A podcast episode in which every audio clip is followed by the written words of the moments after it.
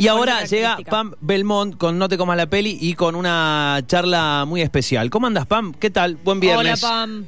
Hola, Fer, hola, Anchi, ¿cómo están? Bien, ¿vos? Bien, vos. Muy, Ah, muy casi a la vez. Estamos, sincronizados, D'Alessio, Es- impresionante. Estamos conectados, estamos conectados. Son casi la misma persona. Uf, sí. Nos vamos fusionando de a poco. Che, Fer eh, Ángeles. no, pero a vos te gusta la menta granizada, así que ni en pedo. ah, sí, no, no, inaceptable. Jamás nos vamos a... Va a quedar un poquito para fusionarnos y eso nos va a separar completamente. Eh, Feliz estoy de ser Sí. el factor que no nos una del todo. si, es, si es por eso, entonces chocha. Eh, bueno, un poco lo estuviste adelantando en las redes y, y una charla que, que venís eh, de alguna manera craneando y esperando hace, hace algunos días. Sí, exacto. Estoy muy contenta porque hoy vamos a hablar de una peli que a mí me gustó un montón. Se estrenó el 23 de julio eh, por la plataforma Cinear. Se llama Yo Adolescente y es una película que trata eh, un año en la vida de Sabo, que es un chico que eh, perdió a un amigo, este, acaba de pasar toda la, tra- la tragedia de Cromañón y bueno, va como encontrando este, su despertar sexual y todo eso, además acompañado de una depresión que lo está persiguiendo un poco, está todo muy bien tratado y hoy eh, tenemos el honor de tener a Lucas Santana, su director y guionista. Bienvenido Lucas. ¿Cómo Hola, andamos, Lucas? Lucas. ¿Qué tal? Hola. hola, hola, muchas gracias por invitarme al programa. Muchas gracias Bien. a vos. Lucas, eh, hay eh, dos factores eh, importantes para saber si podemos seguir esta charla o no, o darle inicio. Primero, ¿te gusta Sí. la menta granizada? No, Ah, qué alivio, qué alivio porque teníamos que cortarte, si no. Eh, primero, Ajá. bien, bien. Es mentira, no pasa nada, Lucas, Eh, porque yo estoy acá todavía. Todavía no me eh, cortan. Y Bueno, la segunda... por contrato, yo no. eh, no. Eh, sí, sí. y, la, y la segunda, eh, ¿alguna canción que te pinte escuchar así, que digas, en los últimos 10 años que esta canción me, me voló la cabeza, me flasheó mucho? Esta canción marcó los Porque, 2010. te cuento, la Radio Andina está cumpliendo 10 pirulos. Ah, mira. Eh, de los últimos 10 años, eh, ah, uf, no sé. Eh, ay, no me viene ninguna a la cabeza. Bueno, pensalo y Bueno, al te voy a- cierre, al cierre. Te voy a decir, mira, la- de los últimos 10 años, la que estrenamos hace una semana después de, después de hacer la película, que es una canción original, Excelente. compuesta específicamente, se llama Más Allá. Listo, excelente, la podemos Eh, escuchar de- en un ratito. Genial. Bueno, Lucas, eh, eh, primero, en primer lugar, felicitarte por el éxito de la película. Tuvieron más de 70.000 espectadores en, en su primer semana de, de reproducción, fueron trending topic en Twitter. ¿Esperabas como esta reacción de la gente, esta aceptación? Eh, imaginaba que íbamos a tener una, una buena recepción en cuanto a la- a la- al público más juvenil por el elenco y por Sabo, que tiene una gran cantidad de seguidores, pero realmente los números eh, superaron ampliamente mis expectativas. Esos números que dijiste, 70.000, fueron del primer fin de semana. Esta semana ya nos pasaron los números definitivos y fueron más de 90.000 visualizaciones de la película, tanto en plataforma como en el canal de televisión, lo cual es como un montonazo para mí. Sí. Merecidísimo. Eh. Bien, Lucas, bueno, claramente eh, la exploración de la adolescencia y el despertar sexual son tópicos que, que te interesan porque ya los habías explorado en Como una novia sin sexo. ¿Qué otros elementos te hicieron elegir como enamorarte de la historia del, del libro de Sabo? Eh, lo que más me llamó la atención de la, de la historia de yo adolescente tenía que ver con eh, una mirada de un adolescente, escrita por un adolescente, porque Sabo lo escribió cuando él mismo tenía 16 años, allá por el 2005-2006, este, y ver esa mirada de qué es ser un adolescente en contraposición a lo que los adultos siempre dicen de ellos. Me pareció que eso era algo muy interesante para explorar, que no está muy explorado por lo general, que en las películas estas de Coming of Age siempre son un adulto recordando su adolescencia, un adulto recordando su niñez, ¿no? Como se cuenta conmigo, que es el, el exponente más conocido.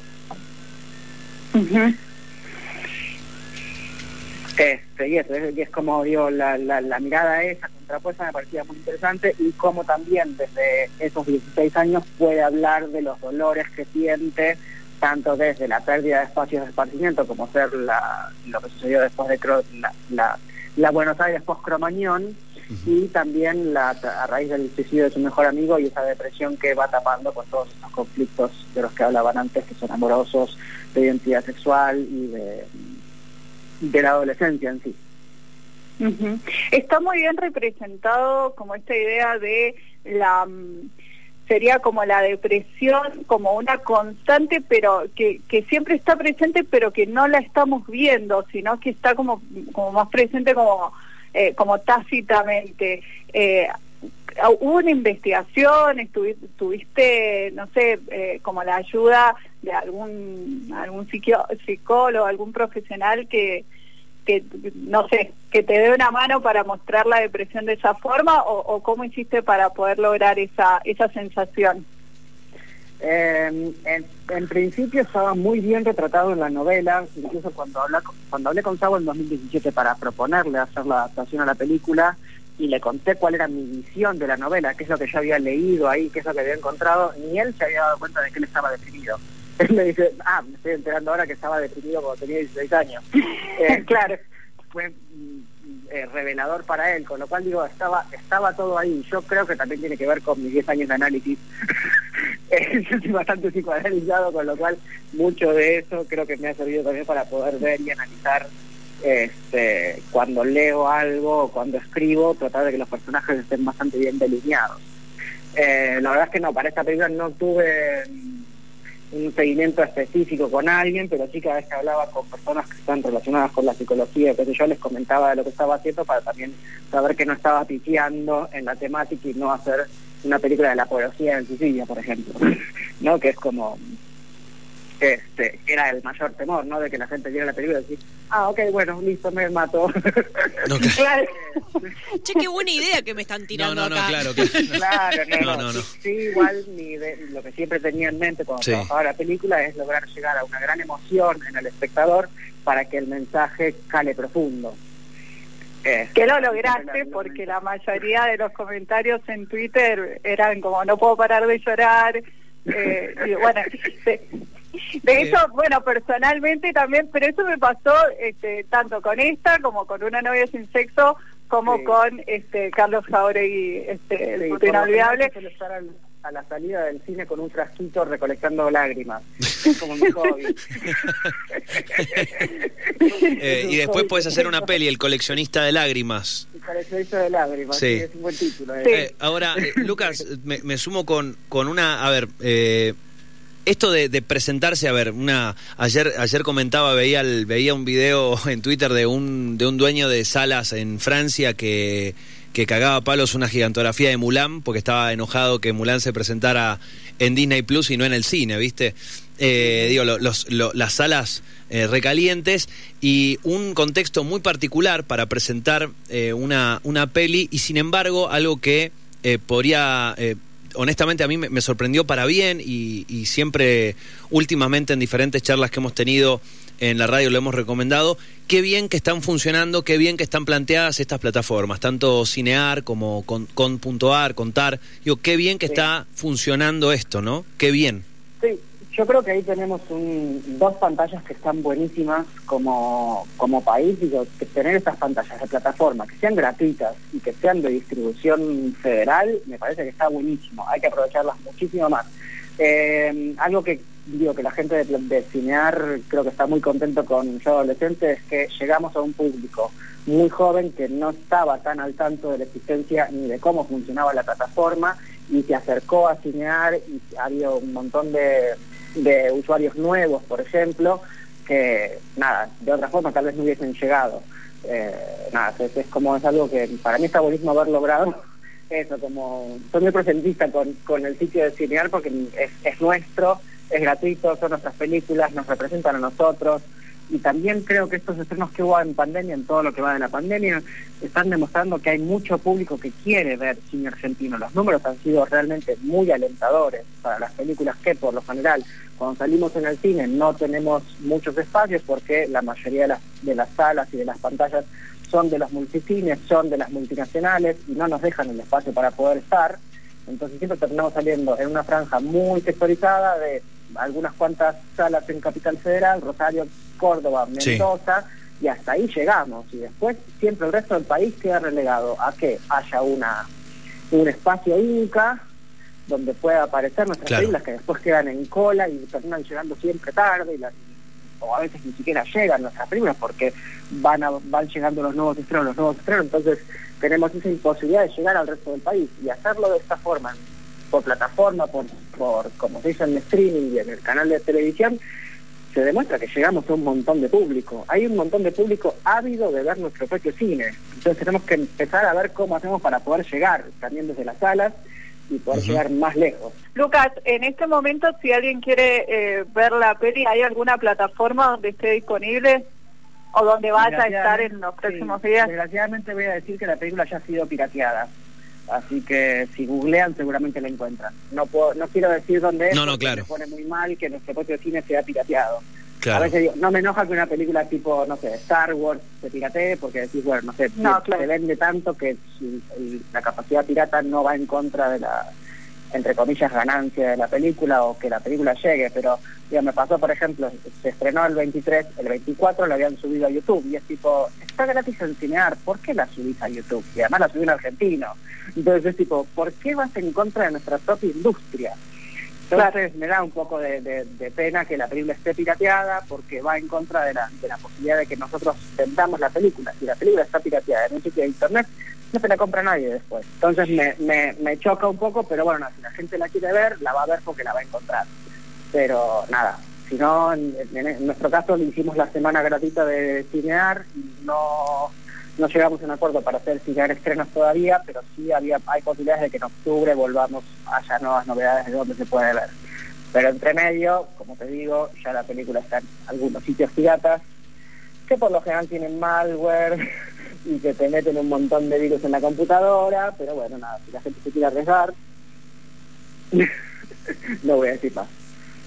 Me llamo. Eh, Lucas, hay dos escenas que me encantan de, de esta película. Una es este Tomás cantando con su guitarrista Paper Cohen en, en la habitación y la otra es el planazo secuencia en la fiesta de, de Camila. Me parece que son dos grandes escenas. ¿Vos tenés alguna escena favorita por algún motivo en especial? Eh, bueno, sí, la, escena, el plano secuencia que mencionás de la fiesta de Camila, esa es una de mis escenas favoritas, este, desde la concepción, porque la escena nació cuando vimos, o sea, la escena no, la, la forma de filmar esa escena nació cuando fuimos a ver la locación y la casa era increíble toda, y tanto el director de fotografía, el de arte y yo, dijimos, hay que filmarla toda, y yo dije, hagámosla en un plano secuencia, y nos empezamos a cebar, y fue como, nada, está, y para mí quedó linda, a mí me gusta mucho cómo quedó. Me quedé con las ganas de, yo quería además mostrar el patio de la casa, porque tenía un- era una casa que es Mm. enorme, y además tiene un patio enorme con pileta y todo, y quería también filmar el patio, la pileta, gente en la pileta, como, pero nada, se hacía demasiado grande y además era invierno, ya era medio terrible meter a, los actores, a los extras en la pileta. Este, mm, esa me encanta. Y después otra que es de mis favoritas es la, la, la escena inicial, ese recital, la recreación del recital de Árbol, que también tenía que ver como, era, era mm, mucho de la película lo escribí por, para hacer esa escena, que después discutiendo mucho con el productor, una escena cara, muy cara, se hizo todo en un solo, o sea, un solo día para hacer una escena es un montón en este tipo de producciones, pero nada, hablando con él, era importantísimo poder mostrar ese instante previo a la tragedia de Cromañón, donde se ve la felicidad de la gente, que después en el resto de la película se ve más, se ve igual, pero se ve distinta, porque ya tenido de la idea de post-Cromañón y de que los espacios de esparcimiento ya no son los los legales y no son todos los ilegales, tipo el, el galpón que ellos toman, la casa de Camila, las fiestas en, en las fiestas privadas. Bueno. eh, me parece que había que mostrar esa contraposición. Ahora que mencionás la, la escena de, de Árbol, también ten- tenemos mucha mucha música que, bueno, quienes éramos adolescentes en ese momento nos, nos despertó mucho la, la nostalgia. Eh. ¿cómo, ¿Cómo fue eso, la, la elección de los temas?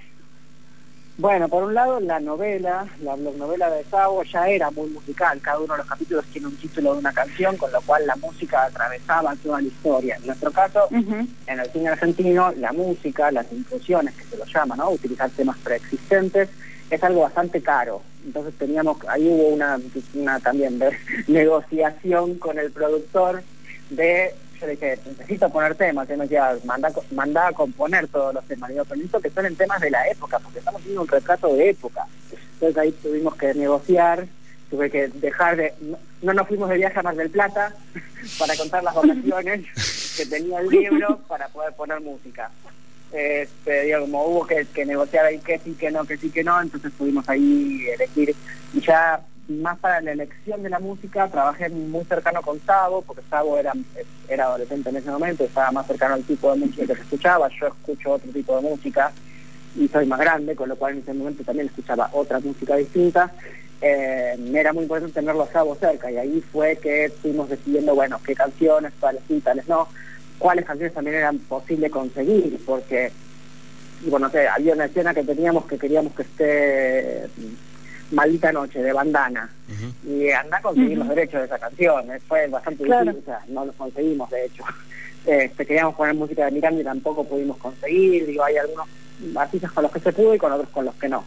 Pero creo que las canciones que quedaron, que son la de Adicta a la Noche, eh, cantada además, y lo que hicimos finalmente además fue hacer reversiones, hicimos covers con artistas actuales para las canciones antiguas. Entonces eso también lleva a que haya un cruce entre un presente y un pasado, que si bien las canciones suenan como si fueran las, versiones originales, no están cantadas por los originales. La versión de, de La vida de Árbol, la inicial de la película, está cantada por Lichi, que es un artista rosarino. La noche la hicimos con Cero Kill, que es el hijo de Cerati. Este, con Benito. La Sí, con Benito Cerati. Y qué más había de música. Bueno, lo bueno es que a lo largo de... toda la película, por lo que veo, fueron negociando. Sos un buen negociador, Lucas. Eso queda clarísimo. Porque soy director y porque soy productor también. Entonces, cuando me siento con el productor desde el lado del director, pongo también cabeza de producción, porque tampoco puedo reclamar y pedir cosas que sé que no van a ser posibles. Soy, soy, soy bastante pienso mucho en producción cuando dirijo también, digo, hasta, dónde sé que se puede hacer y hasta dónde sé que no. Entonces, nada, también eh, es parte del trabajo negociar. Sí, eh, el presupuesto es finito y hay un límite, hasta ahí uno puede llegar. Lucas, eh, más allá de, obviamente, de, tío, de la historia puntual, la historia habla, o sea, o refiere, o, hay un punto disparador que tiene que ver con un momento muy clave de, la historia argentina. Cromañón es algo que marcó, marcó mucho, marcó eh, la manera en, en, la que se planteó de cero la diversión nocturna, que se habló en todo el país. Eh, se, a ver, cambiaron muchas cosas de, desde ese momento hasta hoy. Eh, marcó, marcó a toda una generación de jóvenes. ¿cómo, cómo, ¿Cómo era de alguna manera llevar, llevar la historia hasta ese momento, enmarcarla en ese contexto? ¿Y qué cosas fueron notando que les chocaron de ese momento que hoy, eh, que hoy de pronto han cambiado tanto, ¿no? ¿Qué cosas las, les chocaron contextualmente de decir, che, hace tantos años esto era así, ¿no? Hace tantos años esto era asá y lo teníamos súper normalizado. Mira hoy cómo de alguna manera hemos crecido, tenemos nuestros otros problemas dentro de la diversión nocturna, pero digo, hemos crecido un poco eh, y, superado eh, de alguna manera, de alguna manera, más allá del, dolor y de la historia, digo, esa tragedia. ¿Cómo fue ubicarse en ese contexto y, digo, de alguna manera encontrarse con las idas y venidas de lo que es el presente? Eh, mira, sí, la verdad que o sea, la tragedia de Cromañón eh, fue un pivote en nuestra historia, digo, no, nuestra historia no, no, es, no es igual después de eso. Lo que a mí me pasa desde el presente es eh, y también es una de las razones por las cuales acepté hacer la película con esta novela, es que pasaron 15 años desde ese momento y muy poco se habla al respecto. Tenemos en, nuestra, nuestra, mm, en nuestra historia una gran desmemoria. o sea, y yo trabajo siempre por el, por el hecho de la memoria y recordar cosas del pasado para poder entender nuestro presente. Entonces, eso tiene que ver también con la el diálogo entre la tragedia de Cromañón y el presente. Eh, no, hay, no hay nada en ficción de cine que se haya hecho, es la, creo yo, la primera película de ficción que toca el tema. Si bien no es la película de Cromañón, eh, podemos empezar a hablar al respecto. Digo, que en todas las, en todas las entrevistas que hice, en todas se habló de Cromañón y es como está buenísimo que no solamente se habla el 30 de diciembre de Cromañón, sino que hay otros momentos también en los cuales hay que seguir hablando de eso porque hay que darle palabras a ese dolor que nos transformó a todos.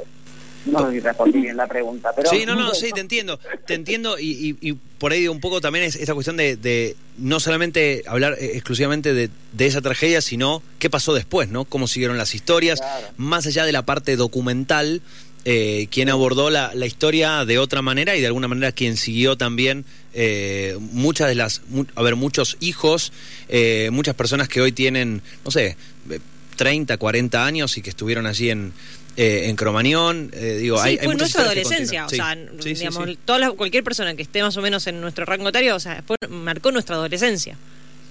Sí, claramente. Sí, e- eso está bastante, perdón, que está vamos. bastante bien reflejado en la en la película cómo lo- los adolescentes quedaron un poco un poco a la deriva y se vieron un poco forzados a hacer eh, este fiestas eh, organizadas por ellos mismos y eso.